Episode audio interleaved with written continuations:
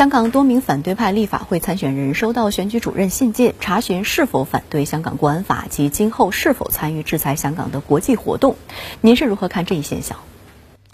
美西你好，对参选人资格进行审查，既是所有严肃选举的通行惯例，也是呢香港国安法实施后必经的程序。那么就这一点呢，也显示出呀，立法会选举是严肃认真的，反衬出呢反对派所谓的初选是多么的粗糙。多么的荒诞不经！他们呢对参选人和投票者都没有丝毫的检查和验证，以游戏的方式呢玩弄和操控这个香港市民，可谓是玩笑开大了。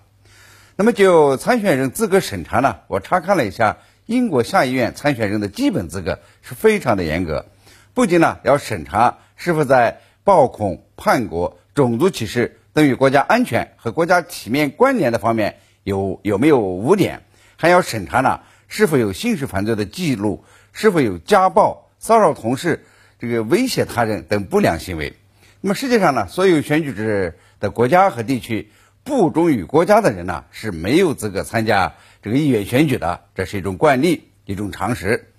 那么在香港特区呢，以往的立法会选举也有资格审查，也有被取消参选资格的先例。那么今年呢，实施香港国安法。补上了香港在国家安全方面的漏洞，那么在立法会选举等具体的事务上呢，也便产生了效用。所以啊，即将举行的立法会选举对参选人的资格审查呢，比以往更加的严格。蓝潮派、暴恐派、港独派有违反国安法嫌疑的人是入不了门的，也就有了这个选举主人的这个信件询问。